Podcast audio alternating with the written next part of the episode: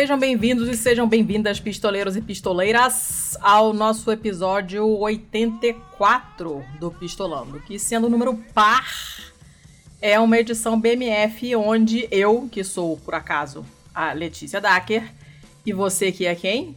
Eu sou, por acaso, também o Thiago Corrêa. Pois é, por acaso nós fazemos nos episódios pares uma edição BMF, que é o Bom, Mal e o Feio, na qual a gente comenta notícias boas, mais e feias, sendo que o feio é tudo que não se encaixa nem no bom e nem no mal. Antes da gente passar para as notícias, seu Thiago, ah. último episódio, o que, que você achou? O último episódio foi o da China? Foi o da China.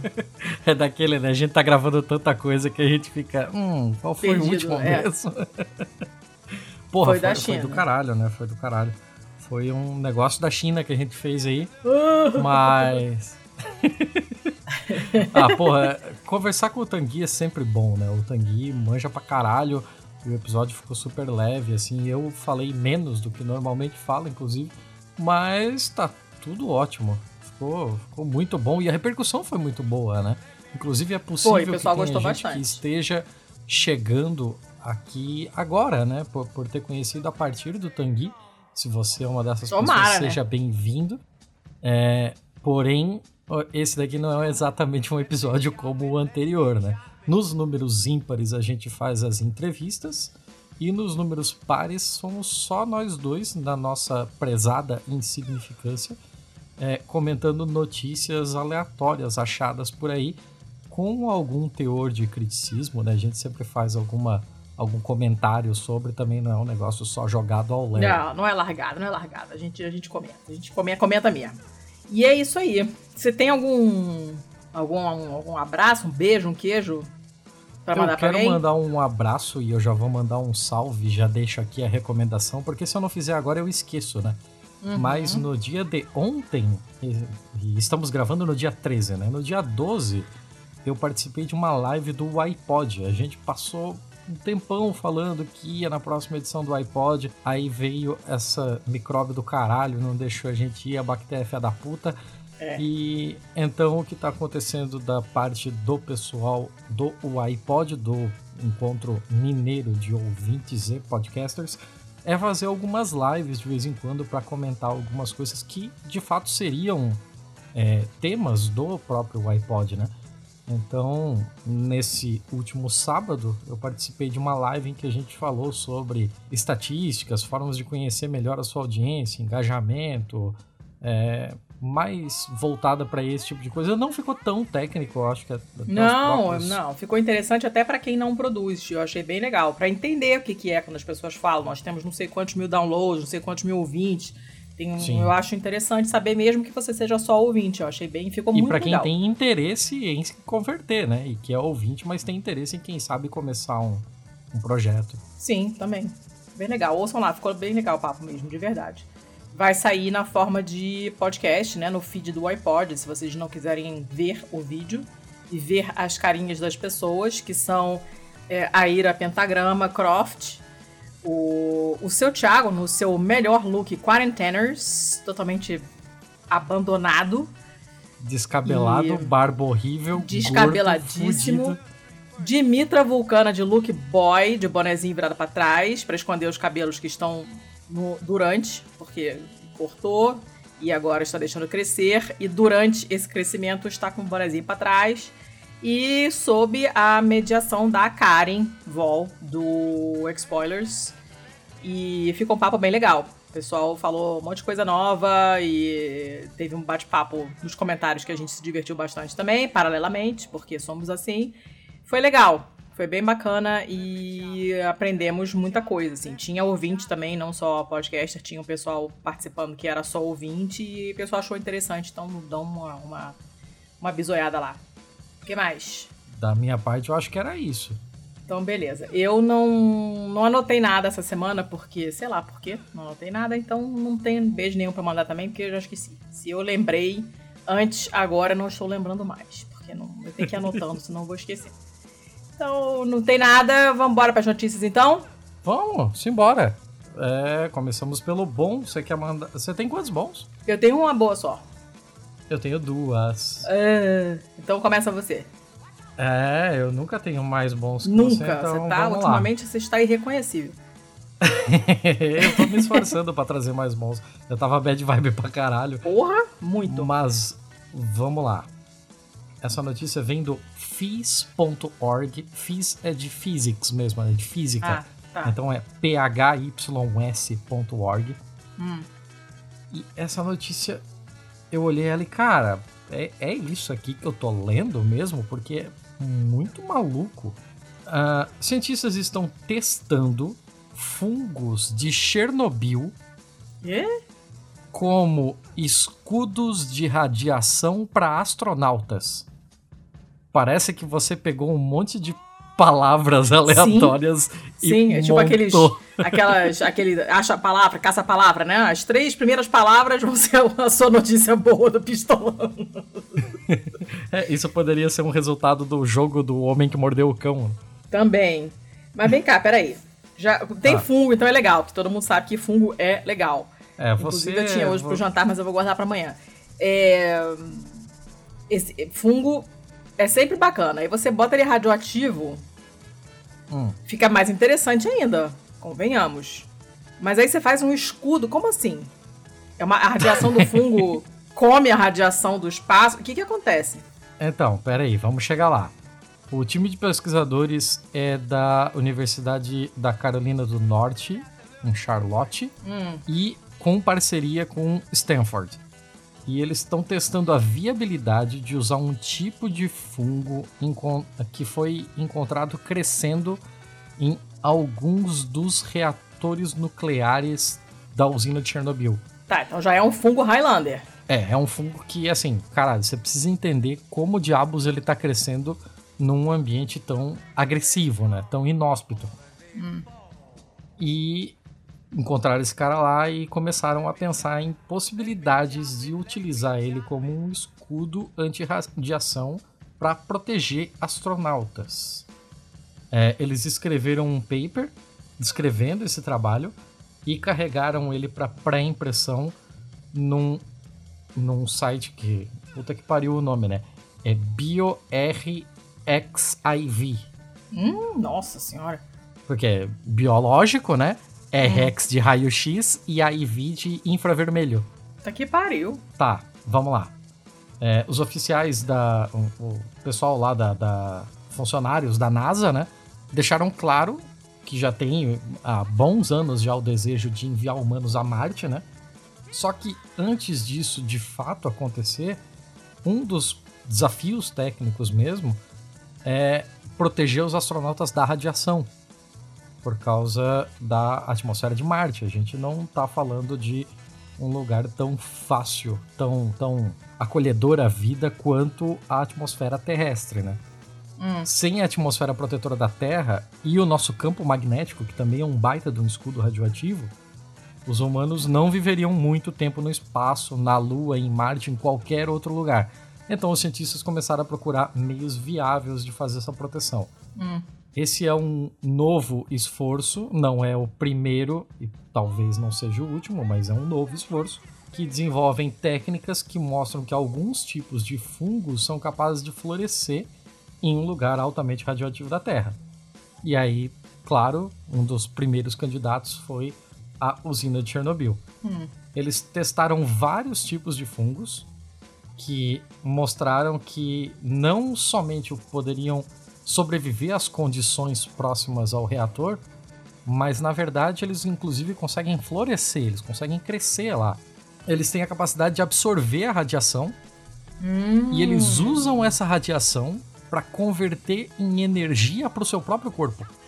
Ele come a radiação, que coisa maravilhosa!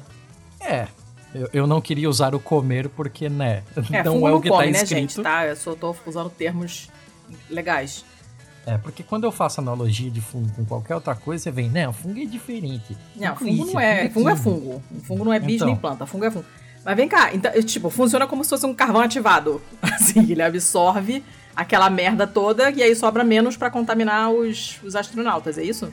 Isso, imagina você, sei lá, você cria um, um domo num, hum. num determinado lugar para que seja a, a estação é, a base no, na superfície de Marte. Imagina que você pode forrar esse domo dessa porra desses fungos para que eles diminuam a radiação que entra nesse domo, né? E poder proteger os, os astronautas ali dentro. Cara, isso é muito maneiro. E eu nunca li nada parecido em ficção científica, mas teria sido perfeito num, num, num livro de sci-fi, porque é, é, maravilhoso. Olha Sim, que legal, é um bagulho cara. total Arthur C. Clarke, assim. É, que coisa Dick, legal. Ai, gente, filme é tão maneiro. filme é muito legal. Então, se você quiser pesquisar aí, o nome do amiguinho aqui hum. é Cladosporium sphaerospermum. Esse eu nunca ouvi. Clá o quê? Cladosporium. Ah. S-P-H-A. Ah, tô vendo. Esferosperma. Tá. Esferospermum. É, é, esperma esférica. É, o Cladosporium é. Esporo. Gente, sei que lá. coisa mal. vocês lembram que eu tava falando de, de coisa. de tropismo? Lá, não, não era tropismo, era taxia que eu tava falando outra vez. Mas tropismo é a mesma coisa. Mais ou menos. E aí, esse aqui também, ele é radiotrópico. Radiotrófico, que ele come.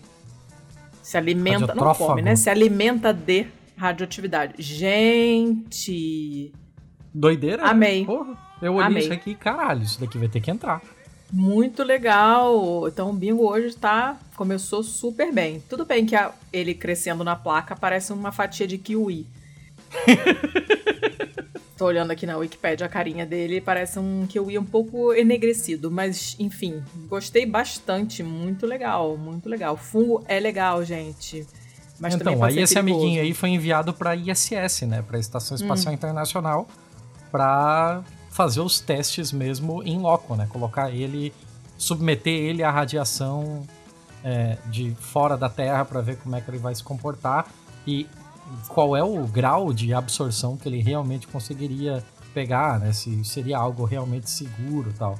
Os pesquisadores têm um trecho aqui que fala, né? Que os pesquisadores encontraram, é, é, descobriram que o lado da placa de Petri que estava coberto com o fungo reduziu os níveis de radiação em cerca de 2%, comparado com o lado de controle, né? Um lado hum. pegando radiação direto, o lado de trás com a proteção do fungo.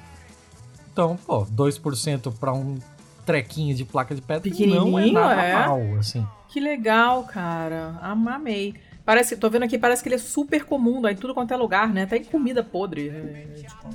Olha, se ele dá até em Chernobyl, eu não duvido nem um pouco.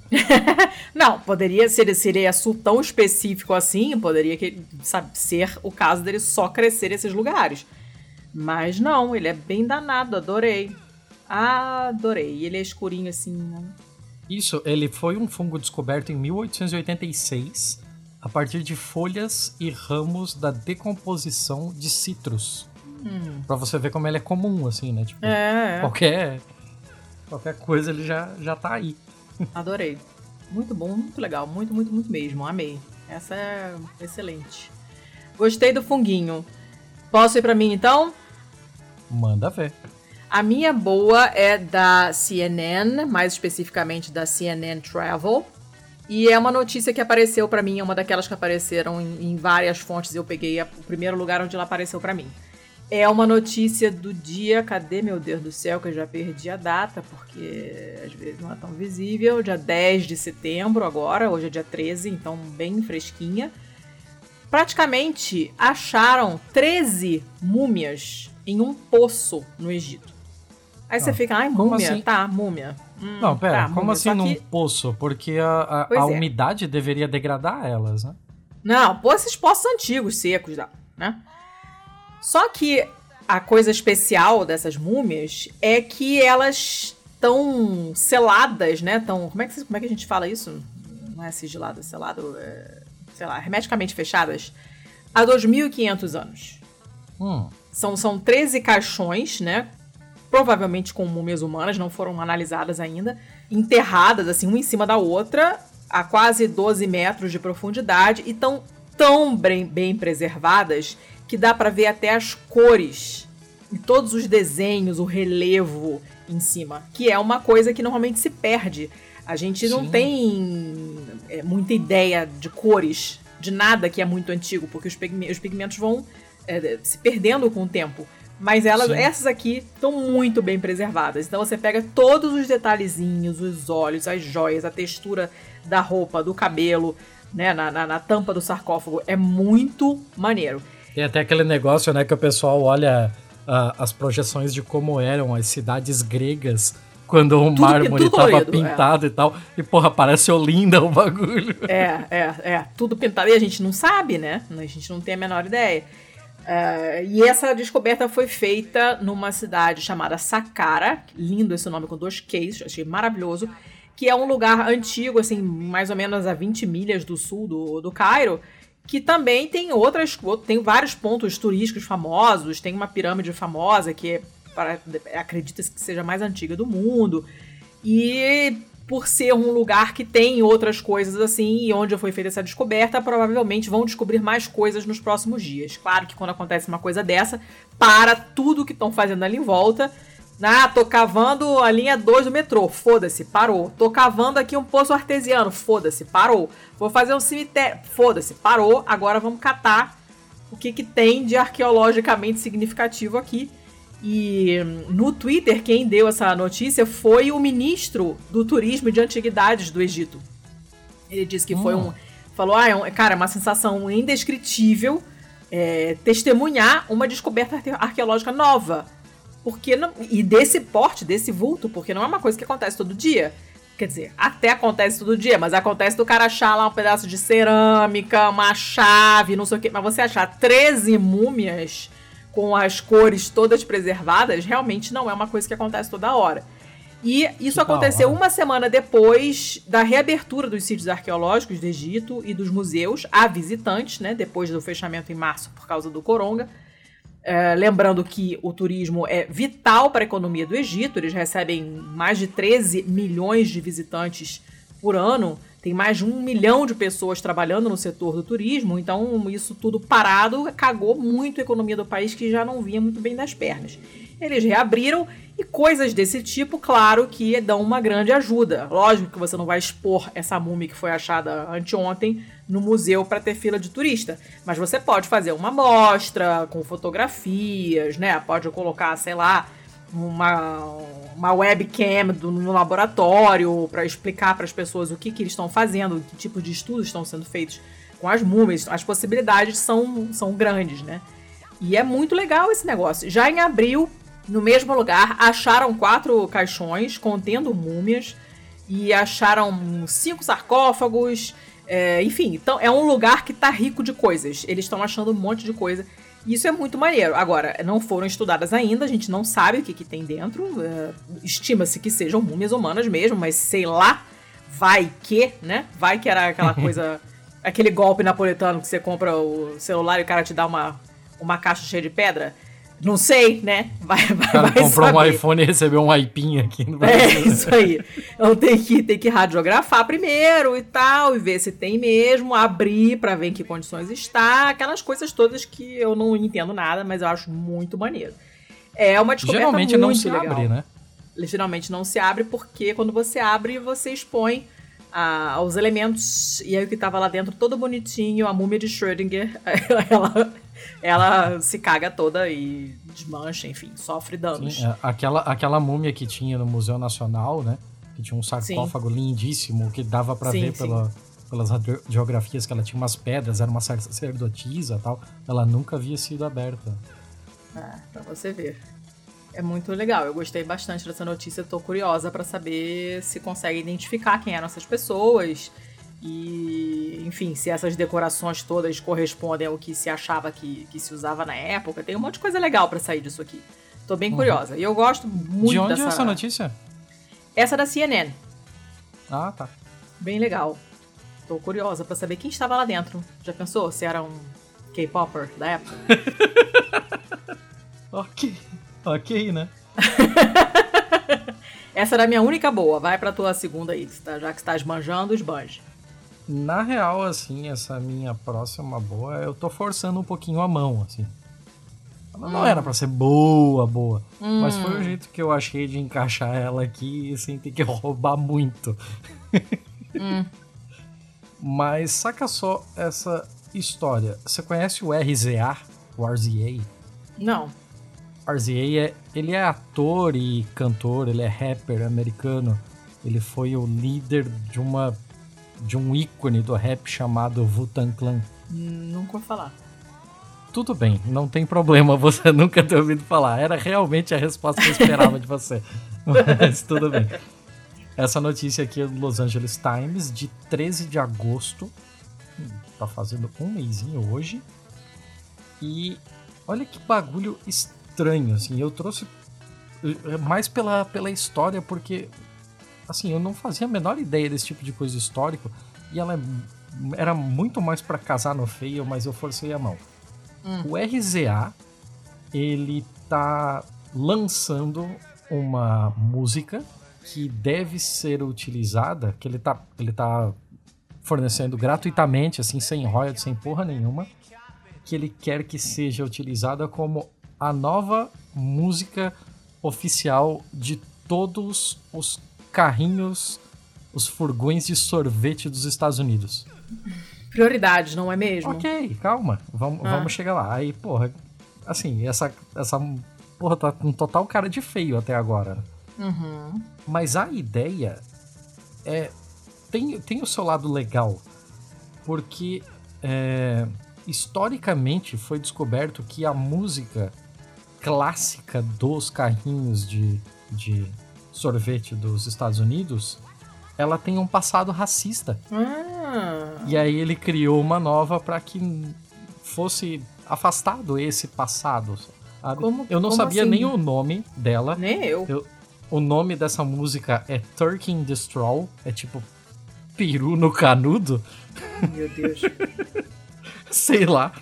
Ela é uma música que a história dela, ela é basicamente uma música de folk britânica e irlandesa que não tinha hum. nenhum tipo de conotação racial.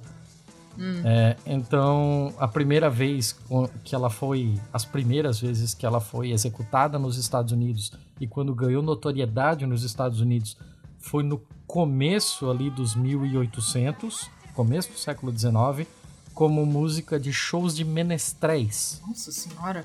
E o problema é que, junto com essa notoriedade, ela começou a receber paródias, e essas paródias continham letras racistas. Hum, por que, que ela tem esse nome? Esse straw eu acredito que seja palha e não canudo. Que é mais Exato, é, eu tô zoando. Eu tô zoando. Tá não... bom. Mas o que que eu. Por quê? Por quê? O que, que tem peru com a palha com música? Ah, por que, que alguém não... faria uma música pra um peru na palha? Entendeu? pode ser Entendeu? pra Turquia, na palha, Entendeu né? Entendeu a minha perplexidade? Sim. nem na palha e nem fora da palha. Pra que, que você faz uma música pro Peru na palha? Não tô entendendo. É, não sei, eu não fui tão longe, assim. Eu tô me, eu tô me hum. atendo à notícia que eu tô falando. A gente pode até tá. ir atrás disso depois. Mas vai que é Turquia na palha, né? Não sei. É, de qualquer forma, vamos é lá. É pior. Tá. Ah, meu Deus, eu me perdi aqui. Porra, Letícia. Hum. É... Tá, passado racista, paródias, pipipipopopó. Ah, então. É, whatever, foda-se onde eu estava, eu vou falando hum. de cabeça e dane-se a matéria, vamos no flow. Então a ideia é que ele que ele criasse uma nova uma nova música para ser utilizada sem essa O quê? Eu tô com o Telegram aberto.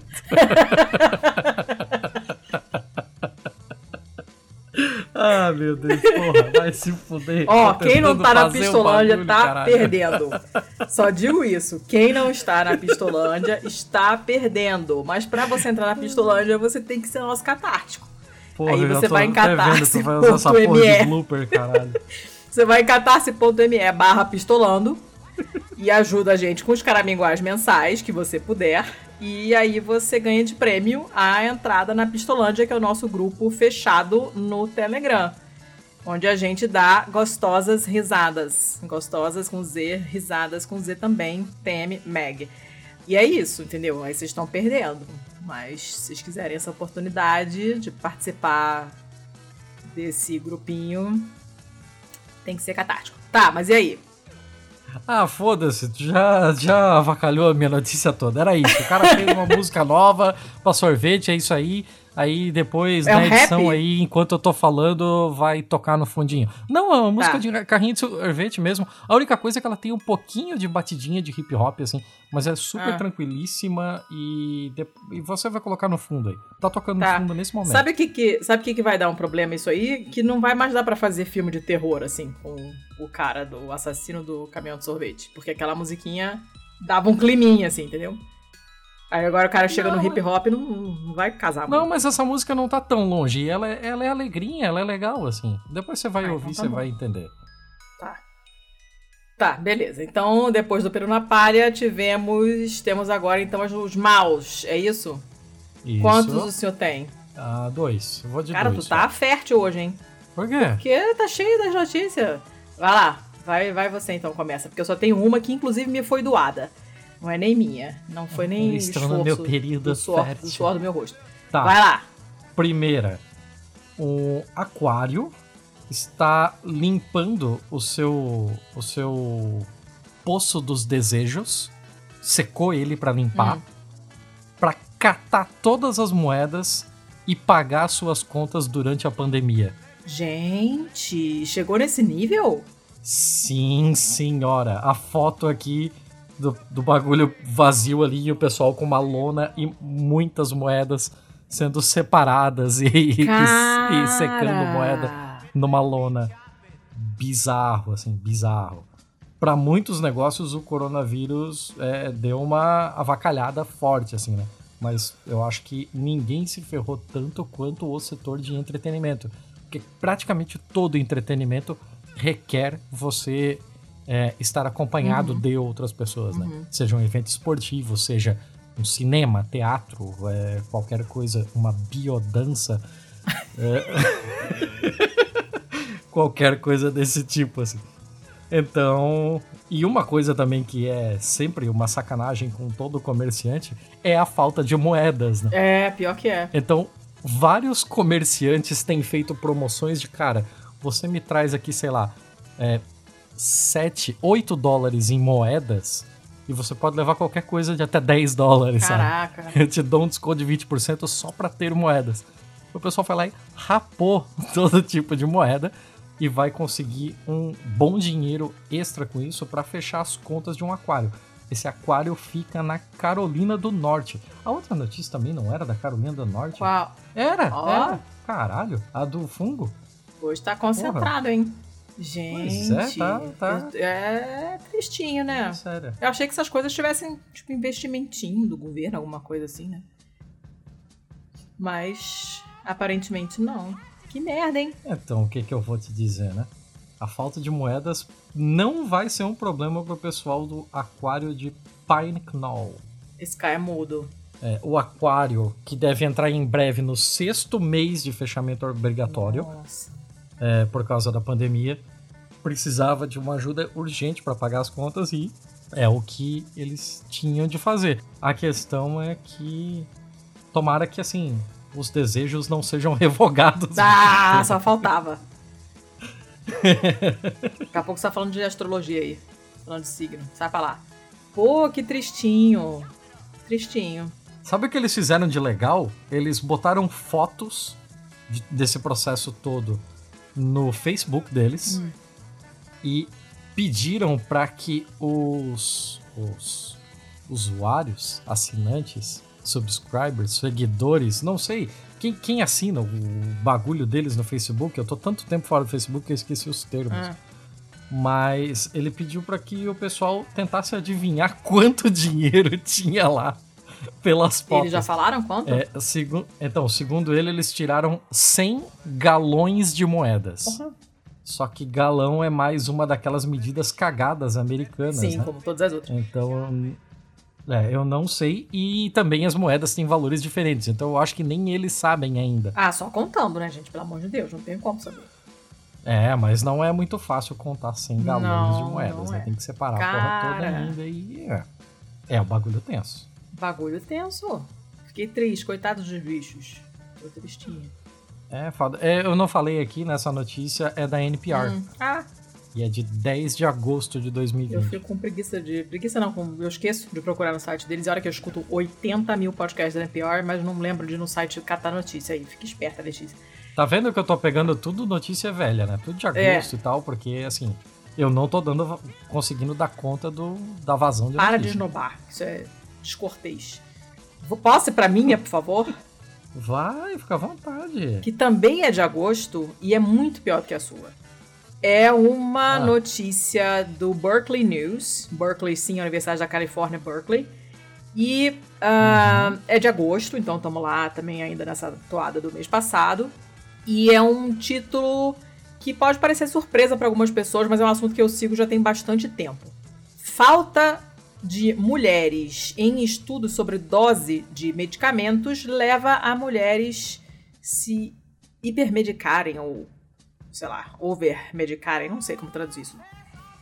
O problema não é novo, tá? Então isso aqui não é uma coisa que foi descoberta agora. Inclusive eu estava conversando com isso, sobre isso com é, uma amiga anteontem, é, que a maior parte dos estudos para dosagem de medicamento, quando você está fazendo uma droga nova, todos os estudos que você faz, você tem estudos. Agora todo mundo está sabendo como é que funcionam as coisas por causa do corona, né? Então todo mundo sabe o que é fase 1, fase 2, fase 3, coisas que eram totalmente misteriosas e hoje o pessoal já escuta falar, não é tão assustador.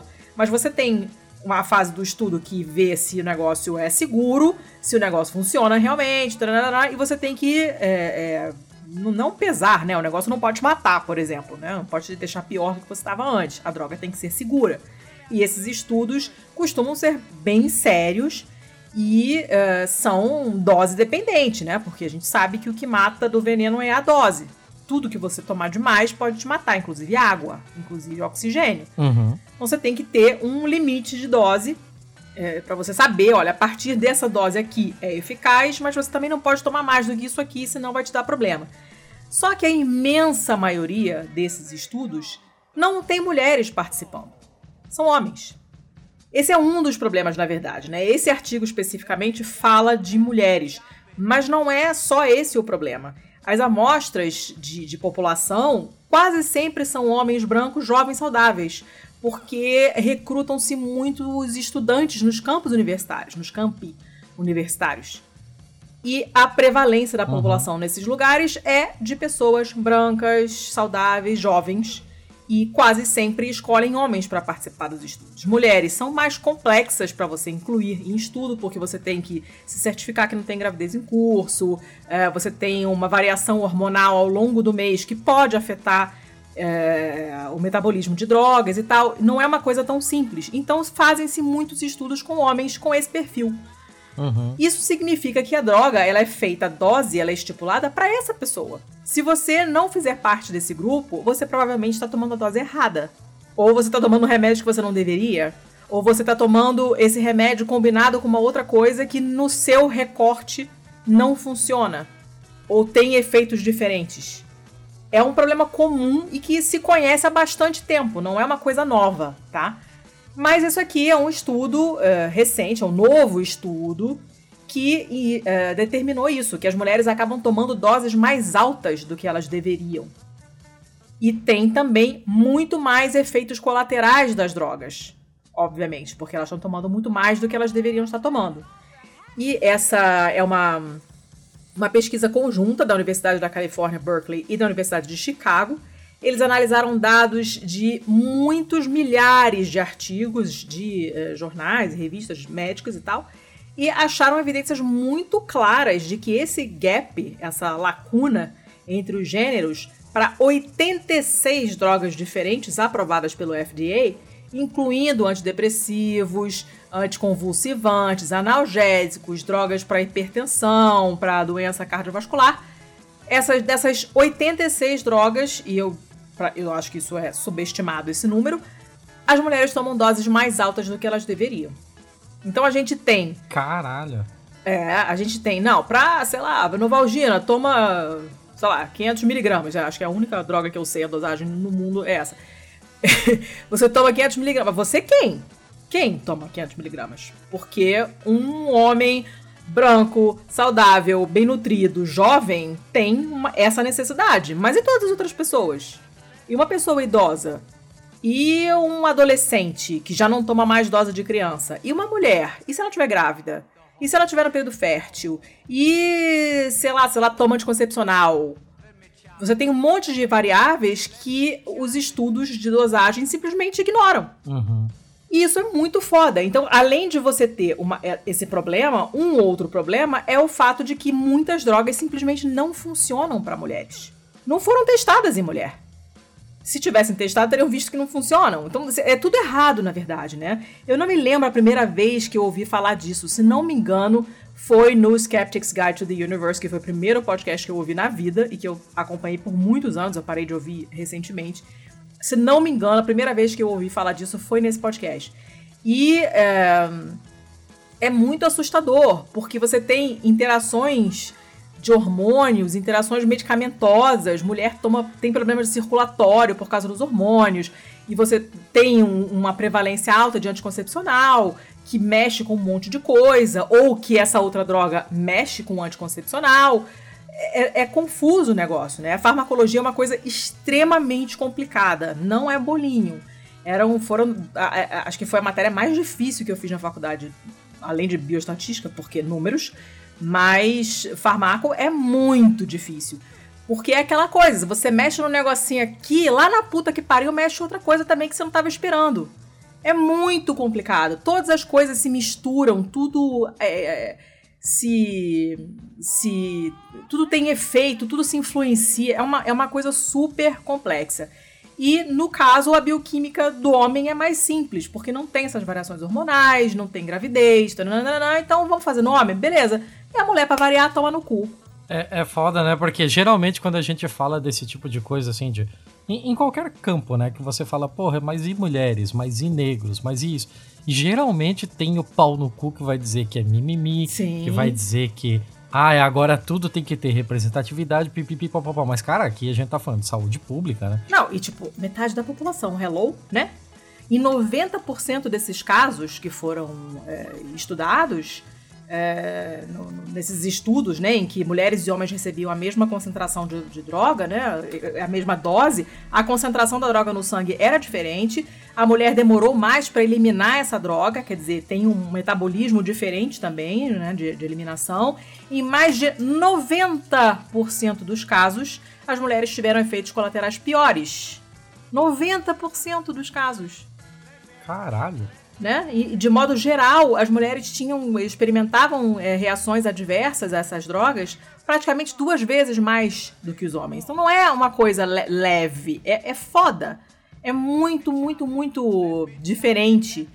E, e a culpa colocam sempre nos hormônios, e nananana, e a mulheres grávidas, mas assim, Aí você, no caso da mulher grávida, você entra realmente num problema ético, porque se por um lado você deveria poder estudar as mulheres grávidas para entender o efeito de uma determinada droga numa mulher que está grávida, por outro lado, seria muito antiético você testar uma droga numa mulher que está esperando neném.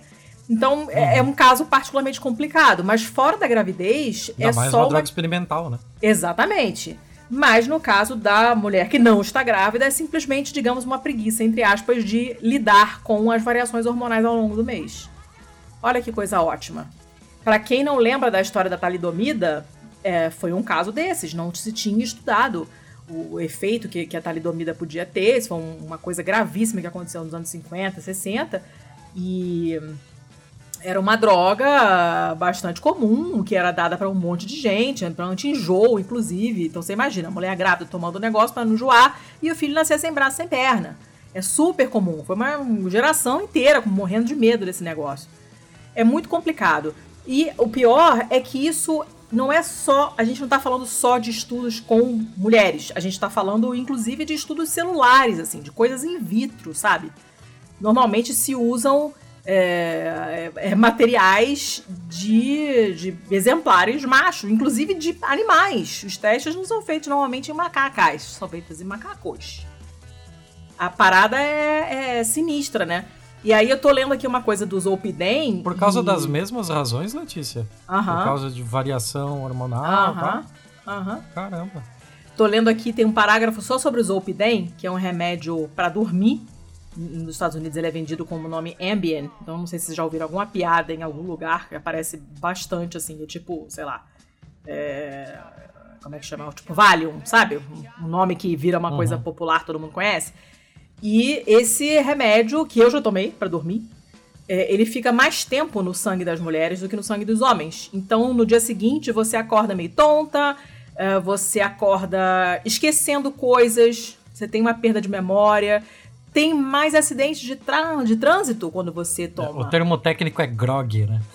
é, exatamente. Você acorda grog e tal. Então, em 2013, é, o FDA é, re, é, recomendou que as doses para as mulheres fossem a metade da dose para os homens.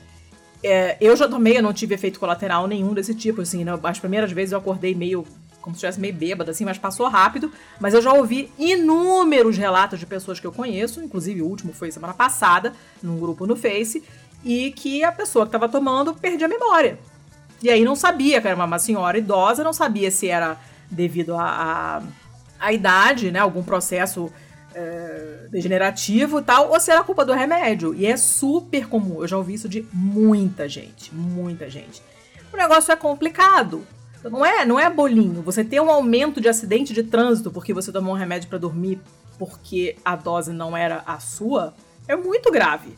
Sim. Isso é realmente um problema de saúde pública. Não é questão de, ah, você tá, tá incomodada. Não, não, sabe? Se eu tomo remédio para dormir, que o meu médico prescreveu, e essa dose não foi feita para mim, e por isso eu acordo toda descaralhada da cabeça. Entro no carro para ir trabalhar, bato e te mato, você, homem branco, hétero cis, cristão, esse problema vai chegar em você. Merda respinga, que é uma coisa que eu falo há anos, um dia eu vou fazer uma camiseta disso. Merda respinga. Não adianta você estar tá bem se em volta de você só tem merda. Isso vai chegar em você. Então é efetivamente um problema de saúde pública. É um negócio super complicado. Estão começando a aumentar a inclusão de mulheres nesses estudos e tal mas ainda não estamos nem perto do ponto que deveria ser, né? Até para você fazer de repente uma eh, as prescrições diferenciadas mesmo. Olha, para você não é a Novalgina não é 500 miligramas, é 250. Para você não ter um piripaque, não ter um problema, sei lá, de, de, circulação, uma trombose, um AVC, um negócio desse aí, né? Uhum. Um dia, quem sabe, talvez a gente chegue lá, mas uh, não, não sei. Tá, para, pelo menos já, já está se falando disso. Para mim foi uma novidade quando eu ouvi, mas sabe-se desse problema já tem um tempinho. A questão agora é se vão efetivamente fazer alguma coisa para resolver o problema. É uma notícia Não, E é um negócio para super ficar de olho, assim, por causa dos rolês da própria vacina do coronavírus, né? Oh, tipo, de repente tem você essa. tem uma. É, de repente você tem uma vacina que para uma determinada população, ela, ela causa muito mais problema porque não havia sido previsto. É, até tá? porque a vacina é a mesma dada para para homem, mulher, criança, velho, todo mundo recebe a mesma dose, não tem diferença de dose, né? Mas é provável que a dose tenha que ser adaptada para esses diferentes recortes demográficos, porque as pessoas realmente têm diferenças substanciais, não só entre gênero, mas conforme a idade vai avançando, uh, grupos étnicos, enfim, a gente sabe. É, aqui a gente não, não, não, fala muito disso, mas eu me lembro que na, na Itália mais uma vez aconteceu. Meu marido não lembra nunca nome de remédio nenhum. Então, até hoje, ele me manda mensagem perguntando o que é para tomar quando tá com dor de cabeça, esses negócios, né? Uh, e uh, já aconteceu algumas vezes de funcionários dele uh, estarem, sei lá, com dor de cabeça e ele me mandar mensagem: o que, que eu dou pro fulano de tal? Porque ele guarda lá um monte de remédio, mas ele esquece o que, que tem que dar. E aí, uma vez que eu não respondi, eu tava dando aula, alguma coisa assim, ele ligou para o médico dele e perguntou, e o médico falou assim: olha, se for marroquino, não dá não sei o quê. Eu não me lembro mais qual era o negócio, se era, se era aspirina ou paracetamol. Porque, é, em geral, eu, o pessoal do Oriente Médio tem mais intolerância a um desses dois, que eu não lembro qual é. Então, na dúvida, não dá, dá o outro. Caramba. Sabe? Então, tem essas diferenças. A gente tem que saber. Só é, e você não sabendo qual é dos dois, na dúvida. É, não, eu agora realmente dois, não lembro, mas o cara na hora ele falou: não dá não sei o que para eles, porque se. Tipo, ele perguntou: é marroquino? Meu marido sim. Então não dá não sei o que das quantas, porque tem uma prevalência mais alta de intolerância a essa, essa droga nesse, nessa parte geográfica do mundo. Uh, e a gente não sabe disso enquanto não testar. Se você não incluir essas pessoas, uma, uhum. uma diversidade grande nos seus grupos de estudo, você nunca vai saber. e você pode estar tá dando superdosagem para as pessoas e causando uma série de danos, inclusive graves, sem simplesmente por preguiça de lidar com, com, com essas diferenças, enfim. Era isso, é uma notícia bem merda e vamos ver o que, que vai sair disso aí. Né? Ela só confirma uma merda que já se sabia, mas eu quero saber o que, que vai ser feito no futuro. Ai, caceta! Merda de motoqueiro, cara. Caraca, eu queria muito chicotear essas pessoas que andam com moto fazendo barulho achando que é legal. Quem que acha legal essa merda? Tá que pariu. Mas isso é uma tática, Letícia. Inferno. É tática para irritar. É, é uma tática para é, dar tempo do Ricardão fugir de casa quando ele tá chegando. Ai, cala a boca. Que... Bando de corno, filho da. Que maré, Ricardão. tá bom, deixa eu, deixa eu ir com a minha. Ó, no começo dessa notícia, você Vai. falou que ela era muito pior do que a minha. E de fato é bem pior do que um aquário tendo que catar moeda. Mas eu acho que a minha segunda má, olha, não, não deixa por menos. Ah, lá vem. Lá vem que nós vamos para um site chamado newpackweb.com. Meu Deus, de onde é isso? New de novo, web de web, pac de Paquistão. Hum. Então, newpackweb.com, um site paquistanês. Tá bom, tá bom hoje. Ah, porra, eu, todas as minhas notícias anteriores tinham sido dos Estados Unidos, a gente precisa dar uma avaliada, né? É. Então, ó o naipe da parada. Rivalidade contra árvores. Não, não ri, não ri, porque não é, não é legal. Não é possível! Não é legal. É, aldeões violentos destroem plantas que haviam sido colocadas durante uma campanha de reflorestamento. Por quê? Como... Eu ri, eu, obviamente, eu não ri da notícia, mas da escolha de palavras. Porque como sim, é que você sim. vai ser rival de uma árvore? Que merda é essa? Exatamente. A árvore é, vai roubar é seu emprego? É bizarro. Isso aconteceu em Texilbara, distrito de Kiber, em uma província chamada KPK, onde centenas de locais violentos, alegadamente afiliados a partidos de oposição, destruíram milhares de plantas. Ai, meu cacete! Que haviam sido plantadas durante uma campanha do governo paquistanês chamada Tsunami de um bilhão de árvores. Hum. A gente de chegou acordo... a mencionar isso, não chegou a mencionar essa notícia do A gente chegou a mencionar algo muito parecido no continente africano. Ah. Se eu não me engano, foi no Sudão ou no Congo. Eu lembro dessa notícia. Eu tinha visto essa notícia é, sobre o Paquistão de que eles haviam plantado em apenas um dia 3 milhões e meio de árvores, mas eu acabei não trazendo porque a gente já tinha essa do, do da África muito, muito parecida, né? Não queria hum. ser tão repetitivo. Mas de fato foi isso que aconteceu.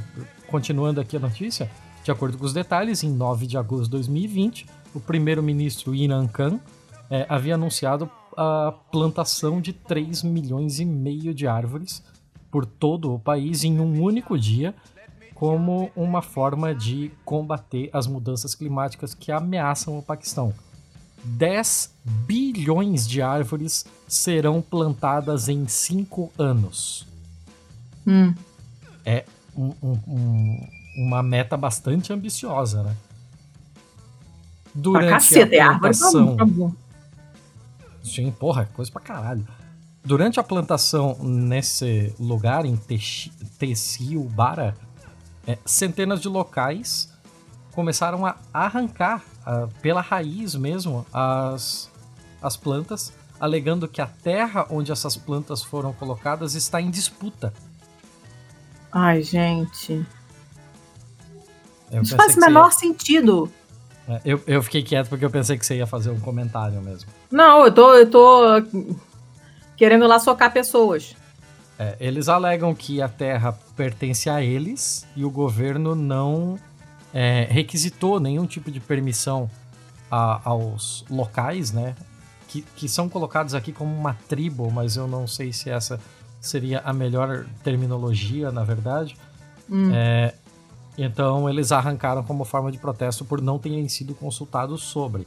Abro aspas para um deles aqui: herdamos essa terra de nossos antepassados, mas o governo não nos confiou antes para lançar uma campanha de plantação de árvores. É, tem vídeo disso, o vídeo viralizou nas mídias sociais do Paquistão e mostra essas pessoas arrancando todo tipo de muda, tudo que tem pela frente. Mas, e gente... gente pra caralho mesmo, assim. Vários é, perfis do Twitter comentaram sobre. E o caso está sendo tratado como ecoterrorismo. Gente, essas coisas me, me deixam tão irritada, tão estressada, triste eu não consigo entender o que que uma pessoa, o que que leva uma pessoa a esse, a não, a não entender o que que ela está fazendo, a gravidade do que que ela está fazendo. Que eu realmente não consigo entender. A pessoa que arranca uma, uma, uma, planta, tudo bem, nesse caso é diferente, mas uma pessoa que passa na rua e arranca uma folha, arranca, o que que ela acha que ela está fazendo? Qual a graça que ela vê nisso? O que que ela ganha com isso? Eu, isso não entra na minha cabeça, não entra na minha cabeça de maneira alguma. Como essa merda desse governo do caralho, que o, negócio tá queimando lá, o Pantanal queimando, e o outro babaca lá fica rindo. O que, o que, que, que como assim, sabe? Não entra na minha cabeça que a pessoa não entenda a gravidade daquilo. Tem que ser muito idiota para não entender que essa merda vai respingar em você.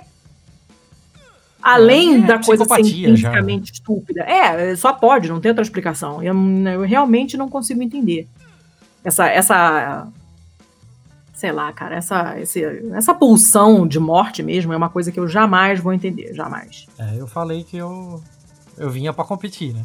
é, obrigada por cagar a minha noite. Chega de mal, vamos para as coisas bizarras, por favor? Vamos para as coisas bizarras. Você tem quantas? Eu tenho três feios. Ah, eu logo vi que você tinha um monte de feio, porque veio com uma má, uma boa. Eu tava economizando para largar no feio, né? Tava. Tá, eu, pô, eu fiz duas de cada, então, pô, eu deveria fazer uma só feia para ficar equilibrado. Mas eu tenho quatro. Ah, não, quatro é muito. Segura tua onda aí. Ó, duas, uma então, das vamos... minhas é ridiculamente curta. Eu tenho uma ridiculamente curta também. A gente precisa negociar então tá. isso aí. Eu tá, posso jogar a minha. Eu posso jogar a minha curta assim, ó, pra, pra você não ter nem é, tempo de reação para reclamar. Uma tá. é, cervejaria canadense pede desculpa por fazer uma cerveja com o nome de pelo pubiano em Maori. Meu Deus, tipo tatuagem japonês que tem escrito seu merda? Você não é, sabe? É, tipo coisa? isso aí, assim, infelizmente uma, uma galera do, no Canadá resolveu fazer uma cerveja, queria colocar um nome diferente e tal, e entre as várias opções que eles tinham, acabaram escolhendo um nome não exatamente muito feliz. É, a personalidade de TV, da TV Maori você sabe que lá na Nova Zelândia tem uma TV exclusivamente em Maori, né? Tem Sim, um isso é muito bonito. Todo feito em Maori, muito legal isso. E a personalidade TV Maori, a Terramua Nikora, é, estava no Canadá e falou sobre isso num vídeo no Facebook e tal. E, assim, porra, foi só uma cagada, né? Fazer o quê? Mas... Cerveja pentelho! é bem por aí, assim, porra, gente que foda, né? Que cagada. Que merda. Mas, pô, tá bom. Foi, faltou, o departamento de vai da merda não, não foi ativado corretamente. Bastava uma googlada, né, gente? Mas, enfim. O Google Translate tem Maori? Dá, provável. Se não tem, você pergunta para alguém, joga no Twitter. Alguém que fale Maori, sabe dizer isso aqui? Porque, pelo amor de Deus, né? Dicionário existe essas coisas, né? por favor. Sem desculpas. Não, não há desculpas. Posso jogar minha micro notícia? Vai. É de uma semana atrás, do dia 5 de setembro. É uma notícia da Isto É, infelizmente. Se chama, a manchete é Na Indonésia, quem anda sem máscara. Por que é uma revista bosta? Na Indonésia, quem anda sem máscara é punido com passeio em caixão. Oi? Aí, é, aí tem a foto do cara deitado no caixão lá, descalço, tal, não sei o quê, com a porra da máscara. O problema é que tem muito babaca que anda sem máscara, né? A pessoa se recusa, aqui tem muito, infelizmente. E o governo da Indonésia resolveu falar: olha, tem que usar e acabou. Vocês não estão usando e tá dando merda. Tem que usar. Aí na capital, que é Jacarta, quem for flagrado de máscara, é, quem é, é flagrado sem máscara, é obrigado a entrar num caixão e fazer um passeio pelas ruas da cidade, dentro desse caixão. Eles têm que contar até 100 para poder serem liberados. E aí, de repente, a pessoa aprende e passa a usar a porra da máscara. É só isso a notícia, mas eu achei um castigo legal, assim. Porque. Então, tem o pessoal rindo em volta, tirando foto tal, taranana, mas é, se não for por bem, vai por mal, né? Nós estamos aí de novo falando de saúde pública e, como sempre, as pessoas acham que o conforto dela e o bem-estar dela está acima do conforto, da saúde e do bem-estar da comunidade. O cara não aprende por bem, ele aprende por mal. Tacaram o cara no caixão, aberto, obviamente, não lacraram o cara, e ele tá lá.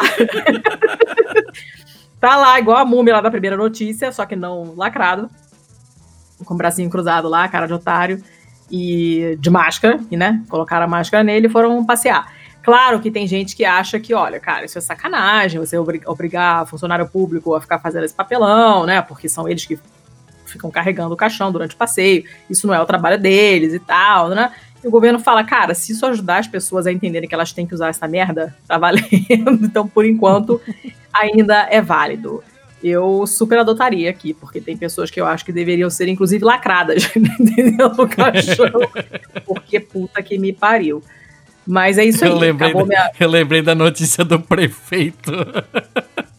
do prefeito colombiano ou peruano. Ai, foi maravilhoso. Que se meteu num caixão. Maravilhoso aquilo, pra fugir. Espertão ele. A gente tem, tem, tem umas notícias que se complementam, né? Uma que eu quase trouxe hoje era de uma pecinha de Lego no nariz. De não sei quantos anos depois, o garoto ficou anos com a porra do Lego no nariz e um dia espirrou e o negócio caiu. Mas tudo bem. De repente, no, futuramente, quem sabe eu não trago ela. Tá. Letícia, só você... pra não, só pra, ah. só pra não deixar a, a, o suspense aqui, né? Tomar conta, ah. Eu acabei não falando qual é a palavra em Maori. Ah, sim, qual é? A palavra em a Maori é Huru-Uru. Gente, então Huru-Uru é pentelho, não falem, tá? É feio. É, é isso aí, não falem Huru-Uru. E, e assim, a lata... Ah. É, a lata da cerveja ela é toda branca, tem, tem uns, uns desenhos assim, é bem bonita. E tem uma, uma folha, uma, uma pena desenhada em preto tribal com o ururu. E assim, a ideia deles era que é, desse a ideia de que a cerveja é leve como uma pena. Mas no hum. caso ficou leve como um pentelho. Um né? pentelho, que coisa poética. É isso aí. Lindíssimo. É, só para não deixar pela metade. Não, gostei. Já esqueci a palavra, então não corro risco de, de falar. É... Vai lá. Tá, eu vou com uma da inca.com e essa notícia vem diretamente da África do Sul. Um oh. caso de corrupção em Joanesburgo. Ih, rapá! É, essa notícia é muito legal, porque saca só o que aconteceu. No noroeste de Joanesburgo, um empresário queria é, subornar, queria corromper um funcionário para ganhar determinados contratos. Hum. Isso foi em 2015, tá? Não é, não é nada muito, muito novo assim. Então ele pagou o que foi chamado de uma taxa de marketing, entre aspas, para um intermediário que foi quem fez a influência com a municipalidade de Rustenberg, Rustenburg, para fazer a parada acontecer e ele ganhar uns contratos muito loucos lá.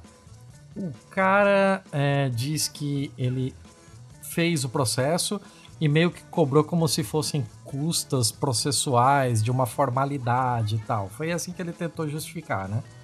Hum. Só que o bagulho ficou um pouquinho complicado, assim, porque uma outra empresa, faltou combinar com os russos, né? Uma outra empresa entrou e lançou um preço muito mais competitivo. E a municipalidade optou pela empresa mais barata. agora esse esse empresário entrou na justiça porque ele quer o suborno dele de volta. Ah, gente! que maravilha! O cara tá lutando na justiça por um dinheiro de suborno, cara. Isso é gente. sensacional. Percebe, Bahia. Adorei. Ah, imagina a cara do juiz, mano. Tá Gente, fazendo, nessas horas cara? deve ser muito divertido. É, nessas horas deve ser muito divertido ser juiz de um lugar desse, porque né, você pode ser criativo com as sentenças. No caso desse, eu acho que é perdoável. É Sensacional. Muito bom. Oh, e era bem curtinha também. Ótimo. A editora agradece. É... Vou para as minhas então. Olha, uma aqui. É a sua última? Não, calma, tem mais duas. Uma okay. é de um jornal chamado The Gazette. Hum. É de 1 de agosto. Tá tudo velho hoje, né? Uhum. E é muito boa essa notícia, porque olha só. Descobriram um vazamento de informações no Pentágono. Hum. Isso não Mas... chega a ser exatamente uma novidade, né? Não. A novidade é como é que descobriram que estava tendo vazamento de notícias. Foi através de um vazamento de notícias.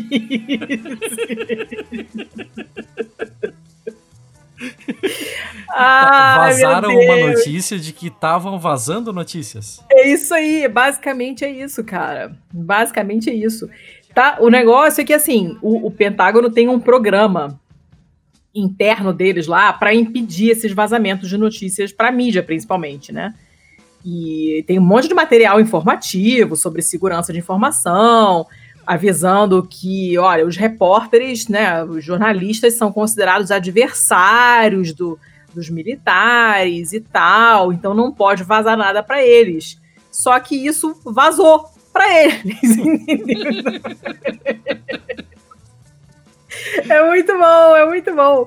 E isso, assim, é, é uma é, reflete uma postura muito do governo Trump mesmo, né? Tem muitos anos é, que, que a administração Trump tem, faz essa tentativa de, de blindar o Pentágono e impedir que, que, que, que qualquer coisa chegue na mídia e já mandou até fechar. A transparência da administração pública, né? Foi claro, o objetivo é não, é não ser transparente. Do coronavírus. Claro, não, ele você imagina que ele mandou que a, a Força Aérea Americana fechasse o seu programa de relações públicas. Ah, é sensacional. Para fazer um retreinamento, nananana, depois que uma história autorizada pela Força Aérea, que examinava ali o, o Centro de Defesa do Espaço Aéreo Nacional, nananã, e foi a Gazette mesmo que liberou essa história, uma história que foi autorizada pela, pela Força Aérea, mas o Trump não gostou, achou que não deveria ter passado coisa nenhuma. E falou: olha, vocês vão ter que retreinar todo mundo porque não é mais para vazar merda nenhuma, fecha esse programa de relações públicas. Então, um cara é um escroto, né? O Chito radioativo é um bosta. E uh, usando agora esse material que foi vazado agora, contra os vazamentos, né? Chama os jornalistas de adversários, de inimigos, sabe? É um negócio é, muito absurdo. Esse ataque, essa cartilha do Trump é, é tudo que a gente está vendo o Bolsonaro repetir aqui, né? Nem, nem original na, na psicopatia dele ele é, né? Ele copia a psicopatia alheia. E, e é muito engraçado, porque é, é ridículo, né? Esse material acabou vazando e a Gazette foi e publicou. Uh, e é isso aí. É isso aí. É, é engraçado, isso. né? É... Como ele é tão pouco transparente com o tipo de coisa que realmente importa. E foi lá e mandou o pessoal liberar uns documentos de UFO, assim, né? Ah, cara, é tudo muito seletivo, né? Então, aí é isso. Todas as informações agora que vêm das Forças Armadas precisam passar pela benção de um, de um oficial de, de relações públicas, é, segundo esse programa de treinamento, e para ter bastante cuidado, mas isso vazou. É muito bom. Vazou. Vazou que não pode vazar. tipo, eu, eu botar. Vou fazer a capa desse, desse episódio. Vai ser o, aquele Moro com cabeção, entendeu? Vou proibir o vazamento de vazar. Vai ser isso aí. Ai, gente, é ridículo. Mas era só isso. Era de uma idiotice ímpar e é isso aí. Só, tem mais coisa, né, mas eu tô com preguiça de ler tudo. A parte mais importante é essa mesmo. Só isso. Beleza, eu vou pra minha última então. Tá. A minha última, o bagulho é o seguinte: ela vem da CNN, 9 de agosto, e fala sobre um cara que ele é. Ah, cara, é o tipo de coisa que a Nova Zelândia também, puta que pariu, né? É, hum. Ele é o cara, ele é o mago oficial de uma cidade na Nova Zelândia. como, como assim? Ele ganha 10 mil por ano pra ser o Não. mago oficial da cidade. Não, como assim, cara? Então, a, a história dele, assim, ela, ela é tão bizarra e tão cheia de eventos que você começa a duvidar do bagulho e nem tudo ele tem documentado para poder dizer que foi verdade. Então, vamos começar do começo, assim. A cidade em questão é Christchurch, é uma das principais cidades da Nova Zelândia. Inclusive, é, infelizmente, ela ficou muito famosa por causa daquele ataque terrorista, né, contra uma uhum. mesquita no ano passado ou retrasado. Mas, assim, se você caminha pelo centro de Christchurch, é muito provável que você esbarre um velhão lá em um hobby de mago com o seu cajado e o seu chapéu não, pontudo gente, andando por aí de boas, assim. Pô, não é Halloween, não tá tendo festa fantasia. O que tá acontecendo? Não, ele é o mago oficial da cidade. A história desse cara é muito louca, assim, porque ele é um inglês de, de 87 anos e ele fez coisa pra caralho da vida dele. É, ele fez mochilão pela Europa toda, ele foi oficial da RAF, né, da Força Aérea Real, no Canadá. Ele ensinou em é, literatura inglesa na Universidade de Teherã. Olha! É, é, ele fez muita coisa da vida dele. Depois ele foi para Austrália. Foi, foi para Austrália com a sua mulher à época, né? Hum. E lá ele começou a, a trabalhar na Universidade do, de Perth. E depois da Universidade de Perth, ele foi para a Universidade da Nova Gales do Sul, em Sydney. Lá ele começou um negócio que ele resolveu chamar de Revolução da Diversão. Revolução Divertida. Hum. Fun Revolution. Ah. Ele segundo ele começou a fazer algumas coisas que eram meio que teatro do absurdo, assim. Ele, a ideia dele é que ele queria trazer mais leveza para um mundo cada vez mais sério, bem coisa de filho dos, dos anos 70. Né? Riponga. E, é, bem, bem essa ideia, assim. Então ele trabalhava lá na, na, universidade, ele perdeu o emprego por causa desse negócio de teatro do absurdo e ele chegou para o vice-reitor da universidade e perguntou para ele se ele não poderia ter uma nova posição na universidade. Ele inventou a posição de mago oficial da universidade da Nova Meu Gales. Meu Deus, gente! Ele meio que inventou. Então ele meio que começou a cumprir esse papel, assim, tem, tem foto dele, isso tá documentado dele lá, jaqueta de couro, uma caveira na mão, falando num palco assim, não dá para entender qual é que é do negócio. E assim, nada a ver com alquimia, com porra nenhuma dessa, né? A ideia dele era, é, era um rolê meio artístico mesmo, né? Mas nem todo mundo realmente gostou da ideia. Tinha vários pesquisadores e uma galera mais séria da universidade que ficou pistola, né? Inclusive, de porra, por que, que esse cara tá aqui, tá ligado? Por que, que ele tá gastando dinheiro com essa porra, mano? Vai se fuder, eu só quero fazer minha pesquisa, usar o laboratório. Que isso, cara. Então, ele foi. É... Ele foi retirado da universidade e foi para a Universidade de Melbourne, onde alegadamente diz ele que teve o seu próprio departamento de cosmologia. Hum. A universidade nega. A universidade diz que a única relação entre ele e a universidade não era empregatícia, mas que ele era muito ligado ao pessoal do, sei lá, do equivalente ao DCE ah. da, da universidade. Então essa parte fica meio, meio aberta, assim. É, nesse meio tempo ele perdeu a mulher porque a mulher não aguentava mais ele se fazendo de mago. é compreensível. não a culpo, definitivamente. Não, eu não julgo nem um pouco essa mulher. E aí ele resolveu que estava na hora de procurar um outro lugar para fazer suas peripécias e acabou em Christchurch. E Christchurch é, é, é, assim uma cidade muito curiosa, né? Porque ela tem uma arquitetura assim meio que querendo ser gótica, apesar de já ter passado a época, sabe? Tipo, querendo hum. simular um gótico. Ela tem aquele negócio de determinadas épocas do ano tem uma bruma e sapinhos e esse Ai, tipo de Deus. coisa. Ele era um lugar assim que parecia um soava místico. E ele meio que se aproveitou disso. Então ele se mudou para lá e então ele chegou em Christchurch na década de 70 e resolveu ficar por lá e fazer das suas, né? ele virou o. Ficou lá magando. É, ele virou o, o. Não sei qual é a tradução para isso, para um mainstay. Ah, virou um. faz parte da cidade já, né? É, ele, ele, ele virou uma, uma parte da cidade mesmo, a ponto de ter o seu próprio tópico no TripAdvisor. Ele tem ah, 4 de 5 estrelas no TripAdvisor. Ele é um ótimo mago, nossa. e ele tá por lá, assim. Agora, como ele tá ficando muito velho, né? Ele tá com 87, ele já não aparece tanto assim em, em eventos públicos, ele tá um pouco mais, mais na sua.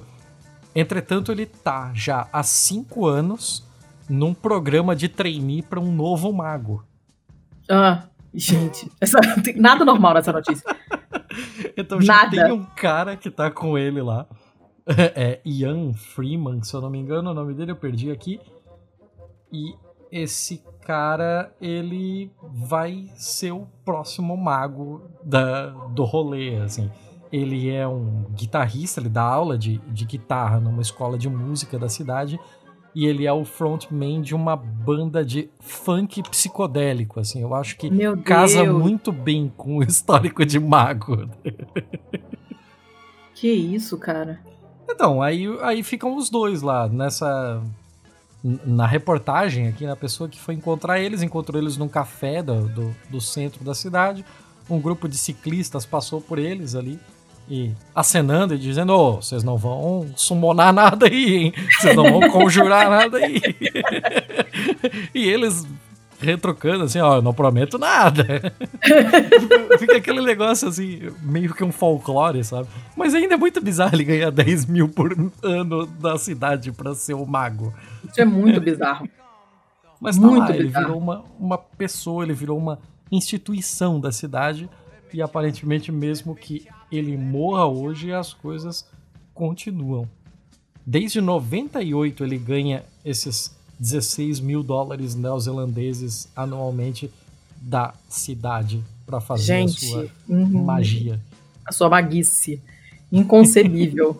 Eu tô lembrando de um, um comediante italiano cara, ele é muito bom e ele tinha um personagem que se chamava Silvano, il mago di Milano. Aí ele vestido com uma camisa branca meio bufante, assim, e uma, uma calça preta, uma legging preta, com um enchimento na bunda, assim, e ele fazia uns, uns gestos esquisitos, umas piadas idiotas, mas era muito engraçado. Toda vez que eu vejo qualquer coisa de magia, eu só consigo pensar nisso. Silvano, ele mago de Milano. Vou botar depois o link para vocês verem, porque o cara é, é ridículo.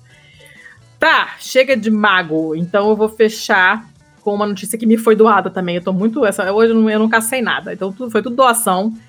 Mas essa notícia é muito boa, então eu acho que cabe para fechar, vai fechar bem. É de um site chamado Car and Driver, que já olhei e falei, hum, mas beleza. É 13 de abril, então lá foi na semana do meu aniversário. Olha que manchete sensacional. Passeio de um francês. Não é, não é passeio de um francês, estou adaptando a tradução. Passeio de um francês num caça deu muito, muito errado. E aí eles colocaram em inglês, eles colocaram uh, na manchete em inglês, eles colocaram em francês, né? Très, très wrong, né? Muito, muito errado. e, assim, o texto, ele é todo engraçaralho, tá? Ele tem um monte de, de, de piadinha, assim, mas ele, ele é realmente engraçado.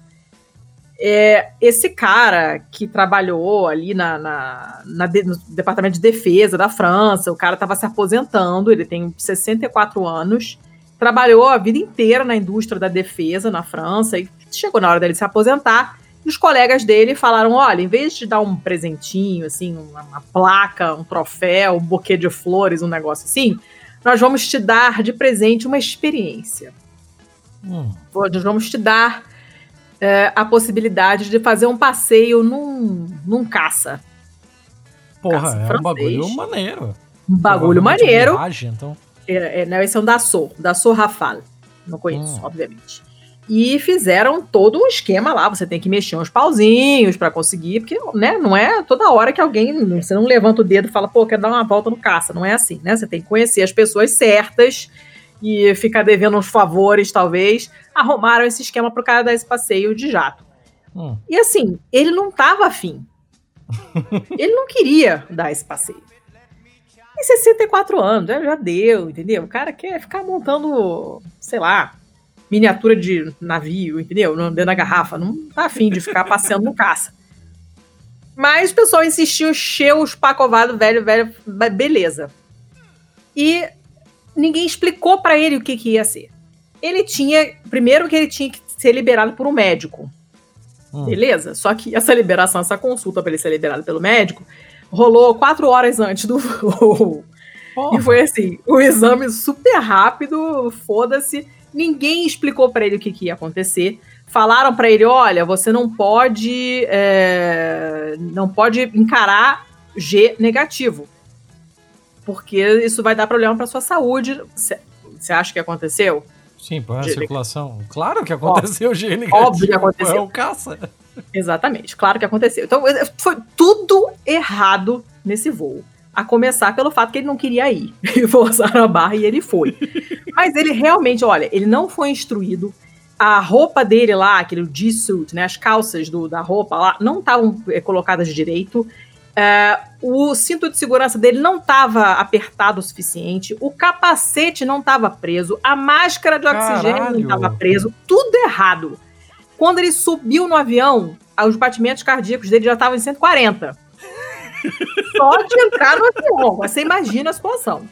Né? Beleza. Aí ele vai, entrou, não sei o que dizer. O piloto de caça, que era um piloto de caça, né? Falou: vou pegar leve. Só que o pegar leve do piloto de caça é fazer uma subida assim de mais de 45 graus, gerando 3,7 negativo de G. Óbvio. Óbvio, né? E assim, é, o problema é que depois que o avião começou a lá se nivelar, e tananana, essa, esse G negativo atrás fez com que o passageiro, o senhor, né, que não estava colocado direito no, no, no assento, o cinto de segurança estava largo, estava tudo cagado, a ah, sensação que ele tinha é que ele ia voar para fora do avião. Porque ele não estava bem preso ao assento. E Nossa. o problema é que ele realmente voou para fora do avião. Por quê? No meio do. Entre as pernas tem uma. Uma alça preta e amarela. E ele, achando que não estava preso e que, portanto, ia ser jogado para fora do avião. Ele fez de puta merda aquilo. Ele se segurou nessa alça. Só que essa alça ejeta o assento. Aê! Então, ele puxou o negócio e foi ejetado do avião e fez um belo passeio ali sobre os campos plantados, cultivados da França. Ah. A coisa mais linda é que ele perdeu o capacete no meio do negócio, porque lembrem-se que não estava afivelado direito o capacete. Caralho, tá tudo Olha errado. A única coisa, a única coisa que deu certo nessa história é o fato que normalmente quando um assento ejetado, o outro automaticamente também é, porque a lógica é que, bom, se alguém ejetou, é porque a parada tá muito sinistra. Então vamos salvar Sim. o outro piloto que de repente desmaiou e não consegue se ejetar. Só que essa segunda ejeção falhou. Então o piloto conseguiu pousar o avião, não destruiu o avião. Uh, e o avião, portanto, não caiu em cima de nada, que era o que teria acontecido se o piloto também tivesse sido ejetado. Então, essa coisa, essa falha, na verdade, esse mal veio para o bem. Ah, a única coisa que realmente deveria funcionar não funcionou e melhorou Exatamente. a vida deles, assim. Por sorte, não funcionou. Puta Depois que, que o avião. Aí assim, o avião pousa e o piloto sai correndo, porque se o negócio ejetar e cair alguma coisa na cabeça dele, ele morre. Sim. Então saiu correndo e assim, 24 horas depois do, do pouso, o avião ficou lá todo isolado, ninguém podia chegar perto, porque podia dar merda.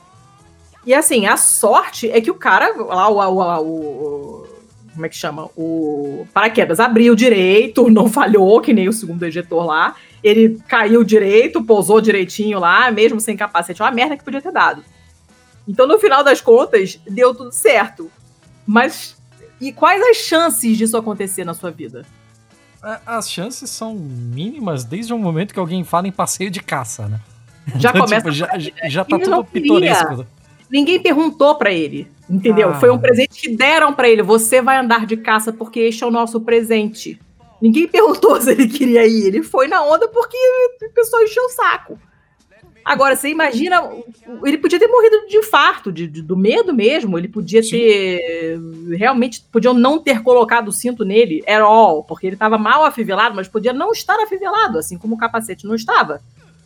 E aí, na hora que ele ah, era não, ejetado. Mas se borrado, com certeza esse borrou, não é possível.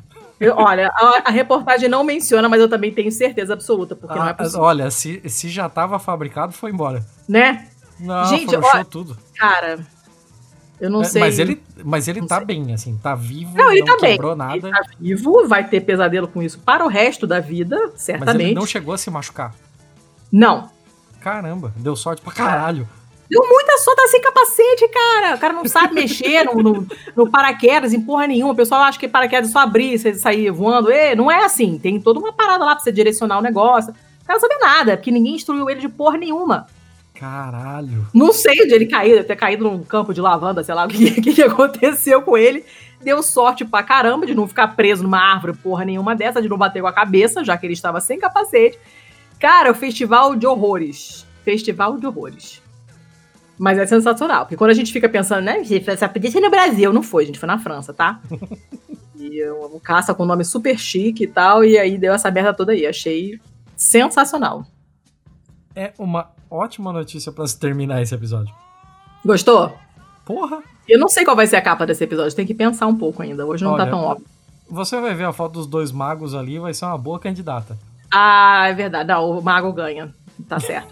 Sempre que tem mago, mago. Meu Deus. Quer fazer as honras da finaleira, dona Letícia? Eu só vou dizer uma coisa, assim, ó. Se ah. você ah. chegou até esse ponto do episódio e você gostou do que ouviu aqui, e você tem uma rede social, seja ela qual for, se você tem Facebook, se você tem Twitter, se você tem Instagram, se você usa o Mastodon, qualquer que seja o seu rolê, esse é o momento de que se você gostou desse episódio, você não precisa nem pausar. Você pode fazer isso enquanto o episódio continua. Mas printa o seu o seu player do, do agregador do seu podcast, só printa isso e joga esse print com o player lá dizendo pistolando episódio tal e joga em qualquer uma das suas redes sociais. É uma ajuda do cara, não vai te custar nada, vai te custar pouquíssimos segundos. Eu faço até uma contagem de 5 segundos de silêncio aqui para você fazer isso e vai nos ajudar horrores assim a levar o nosso programa mais longe. Ó, eu, eu, eu, vou contar agora. Enquanto a dona Letícia tá lá pegando os jabás para fazer todo o resto do serviço, é nessa hora que você. é nessa hora que você vai fazer esse, esse print e ajudar a gente pra caralho. Porque mais até do que a, a ajuda financeira, esse é o melhor jeito, mais efetivo de você nos ajudar no nosso podcast. Então vai lá, vai lá, print essa porra aí e bota no, na sua rede social, vai. Um, dois 3, 4, 5. Já foi, aí ó. Você gastou 5 segundos e já nos ajudou horrores. Não gastou nem impressão digital. Deixa de ser Zura e, vai lá. Porque se a gente ficou ficar esperando. Ia falar uma coisa aqui, mas eu não vou falar mais. Desistir. Façam, façam isso pela gente, que ajuda muito mesmo a gente chegar, chegar em mais pessoas. Se você quiser ajudar financeiramente, você pode fazer aquilo que eu falei já no meio do programa. Você é vai lá no catarse.me barra pistolando e dá uns caraminguais pra gente, pra gente conseguir manter esse negócio aqui. Se, se você ouve podcast gringo, mas nem precisa, só você ouvir o Maria Vai com as Outras, ouve o Praia dos Ossos, que é o podcast novo da, da Rádio Novelo, com a Branca Viana, do Maria Vai com as Outras, né, da Rádio Piauí. E quando acaba, preste atenção nos créditos. Preste atenção em quantas pessoas tem, quantas coisas tem para se fazer. E aqui somos só nós dois.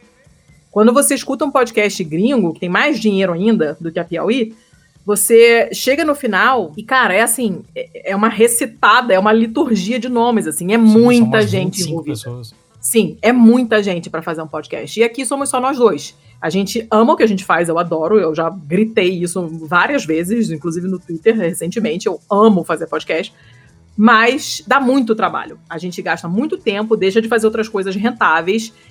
Enfim, eu era para estar trabalhando agora, inclusive, e não estou, né? Então tô deixando de ganhar meus eurinhos. Dois. Somos dois. Para estar tá aqui gravando. E a gente se diverte pra caramba e adora e aprende muito, mas dá muito trabalho e realmente somos só nós dois, não tem mais ninguém envolvido, somos só nós. E é muita coisa a gente precisa de um pouquinho de ajuda para pagar servidor, para pagar eh, domínio, para pagar equipamento, para comprar plugin, software de edição e coisa desse tipo.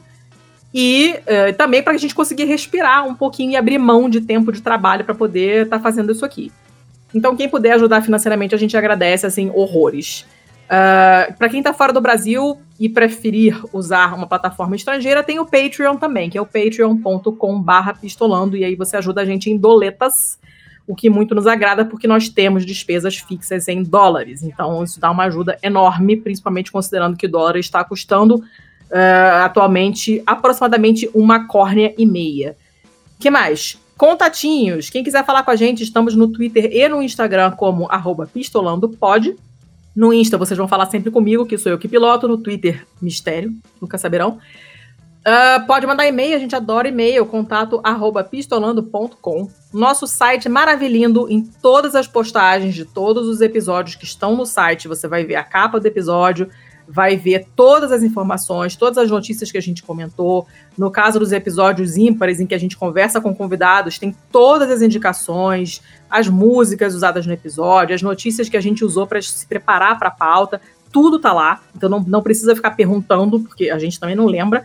Vai lá na postagem que tá tudo lá. A gente faz uma pauta toda completinha, que inclusive também dá um trabalho do cacete, mas tá tudo no site. Nosso site que é lindo, maravilhoso, jamais me cansarei de olhar para ele. É uma obra-prima do Rafael Chino, que também faz o lado black, que nós inclusive recomendamos bastante.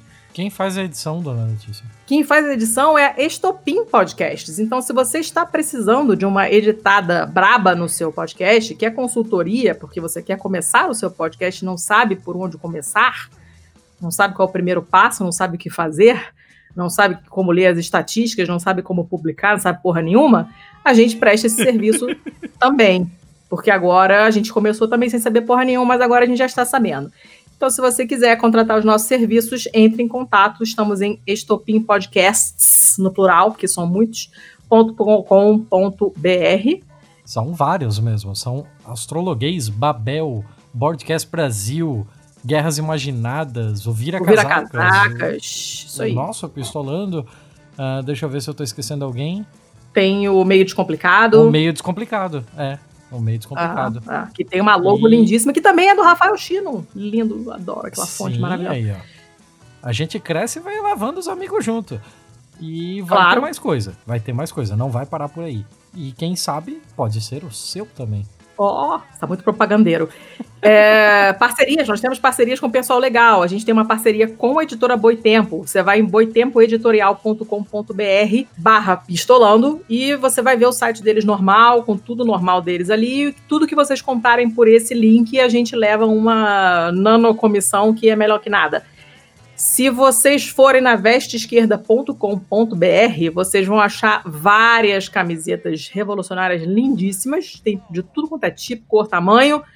E além de vários temas de feminismo, de comunismo, de marxismo, de literatura, de um monte de coisa, além disso, tem a nossa camiseta do Pistolando agora, pelo site da Veste Esquerda. Mas, que é muito bom. E melhor ainda, você usa o código de desconto pistola 10 e você ganha 10% de desconto. Então eu acho que, né, tá na hora já. dá samba aí, né? Eu acho que dá samba, acho que dá samba. Eu tô com a Mia aqui, a gente de vez em quando posta no Insta lá os nossos ouvintes e catárticos com as camisetas, que vestem super bem, o pessoal fica aí passeando, pistolando pra lá e pra cá, e a gente fica super orgulhoso, é bem legal, assim. Só tô chateada que não tem tamanho da minha filha, ela tá me pentelhando pra mandar fazer uma pra ela, mas não tem o tamanho dela. O que mais? Mulheres Podcasters! Que é uma hashtag, uma iniciativa criada pelo podcast.g para mostrar que sempre houve mulheres na mídia podcast. Se o seu podcast não tem mulher nunca, você está fazendo podcast errado. Então, se você estiver procurando podcast que tenha mulheres fixas no elenco, em qualquer parte que seja, fazendo edição, fazendo capa, fazendo pauta, fazendo reportagem, uh, você pode marcar esse podcast quando você for compartilhar, você marca ele como Mulheres Podcasters, incluindo esse, porque eu sou mulher e sou podcaster. Isso facilita a vida de quem está procurando mulheres que fazem podcasts. Então, facilita aí para os amiguinhos e usa a hashtag para divulgar.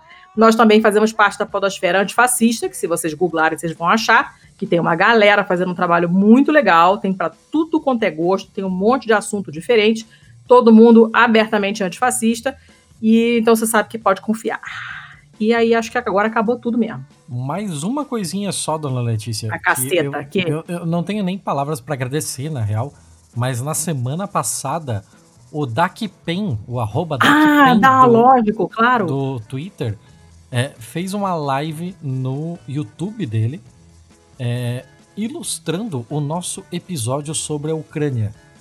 E ficou um bagulho muito foda, assim, ó, é, é mesmerizante. Você fica ali olhando e caralho, assim, é um exercício de paciência absurdo. Eu não daria conta jamais de fazer aquilo. Ficou muito louco, ficou bonitão. E não obstante ter ficado tão legal, a gente entrou em contato com ele, fizemos um Billy Night, um Paranauê, um Borogodó aí. E ele vai imprimir é, em forma de adesivos essas ilustrações e vai nos mandar e nós vamos sortear isso entre os nossos apoiadores.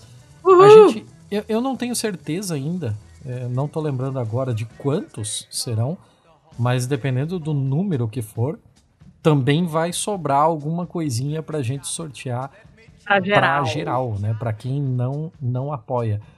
E assim, se você não conhece o trabalho do Dak Pen, é sensacional. Vai lá, dá uma olhada assim. É um estilo bem, bem particular, assim, bem único. Eu acho muito maneiro. É um puta trabalho legal, super recomendo. E ele tem as suas artes à venda também. Procure saber. A gente vai deixar os links aqui embaixo no show notes aqui para você poder conhecer a obra dele também. Isso aí.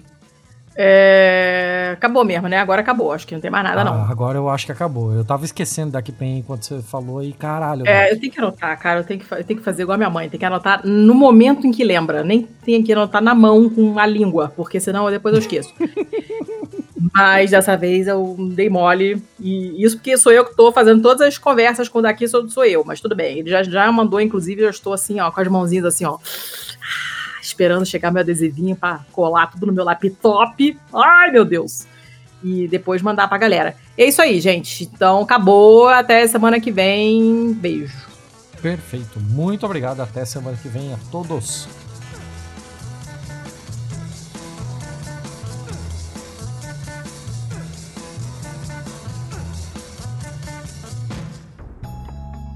Este podcast foi editado por estopimpodcasts.com.br.